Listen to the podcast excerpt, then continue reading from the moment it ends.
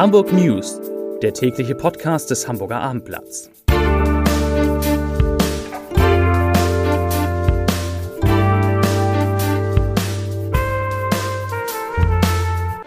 Herzlich willkommen. Mein Name ist Lars Heider und heute geht es um das Wetter, das in diesem Sommer in Hamburg doch noch besser werden soll. Weitere Themen Hamburgs Schulen testen PCR Lolli-Tests gegen Corona.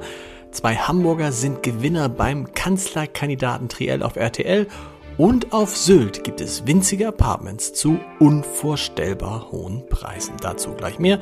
Zunächst aber wie immer die Top 3, die drei meistgelesenen Themen und Texte auf abendblatt.de.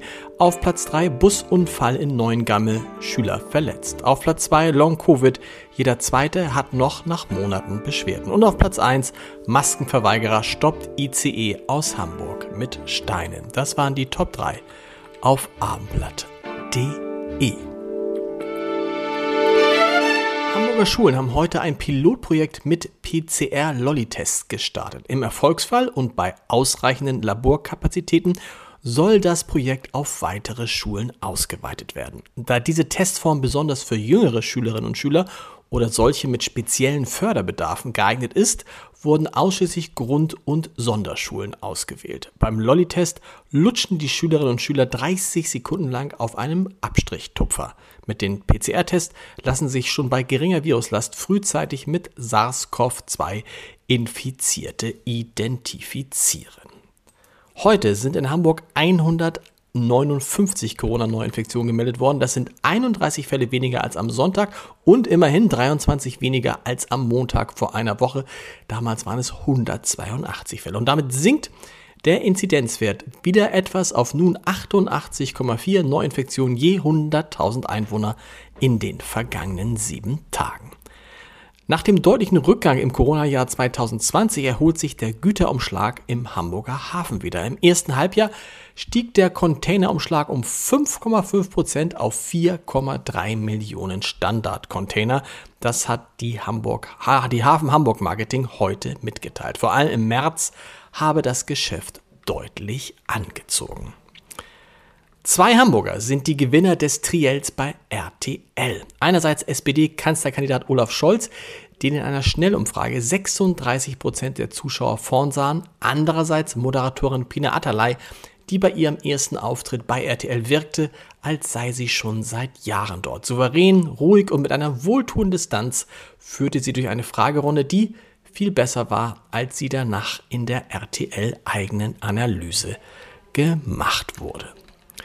Graue Wolkendecken, Pfützen auf den Gehwegen und ständige Schauer bei einer kühlen Brise. Am Wochenende, da dominierte eher herbstliches Wetter in Hamburg. Ohne Regenschirm und Gummistiefel ging fast nichts. Doch damit ist jetzt Schluss. Hoch Gaia bringt dem Norden, bringt uns in Hamburg in den kommenden Tagen viel Sonnenschein und Temperaturen bis 25 Grad. Dazu sagt Meteorologe Dominik Jung von Wetternet, ich zitiere, der Spätsommer kommt jetzt nochmal auf Touren, los geht es ab morgen. Denn nicht am Dienstag rechnet der Meteorologe mit 10 Sonnenstunden und etwa 22 Grad. Ähnlich sieht es am Mittwoch aus.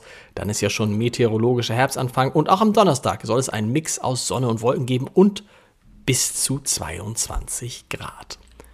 Bei einem Unfall in Neuen Gamme haben sich heute Morgen ein Bus und ein entgegenkommender Blumenlaster gestreift. Dabei gingen auch Scheiben zu Bruch. Feuerwehr und Rettungsdienst waren mit einem Großaufgebot im Einsatz. Auch zwei Rettungshubschrauber waren angefordert worden. Bei dem Unfall wurden drei der 21 Schüler in dem Bus leicht verletzt, ebenso der Busfahrer und der Fahrer des Blumenlasters. Außerdem zog sich einer der Notärzte eine leichte Verletzung zu. Alle Verletzten wurden in ein Krankenhaus gebracht. Der neuen Gamma Hausdeich war für fast zwei Stunden voll gesperrt. Immobilien auf Sylt, der Lieblingsinsel der Hamburger, waren schon immer sehr, sehr teuer, aber dieses Angebot toppt noch einmal vieles, was man von der Insel sonst so kennt. Sylter Makler bieten jetzt ein sogenanntes Mikroapartment. Das sind 14,41 Quadratmeter inklusive Badezimmer und Miniküche in einem renovierten Apartmenthaus aus dem Jahr 1969 in Westerland für 249.000 Euro an. an.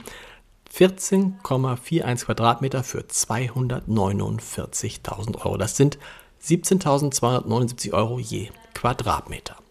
Zum Podcast-Tipp des Tages nur noch in dieser Woche ist Pianist Joja Wendt in unserem Gute Nacht Podcast zu Gast. Jeden Abend von Montag bis Freitag um 20 Uhr, fünf Minuten. Und Sie können danach wirklich schön und beschwingt einschlafen. Hören Sie mal rein unter www.abendblatt.de slash podcast. Und wir hören uns morgen wieder mit den Hamburg News um 17 Uhr. Bis dahin. Tschüss.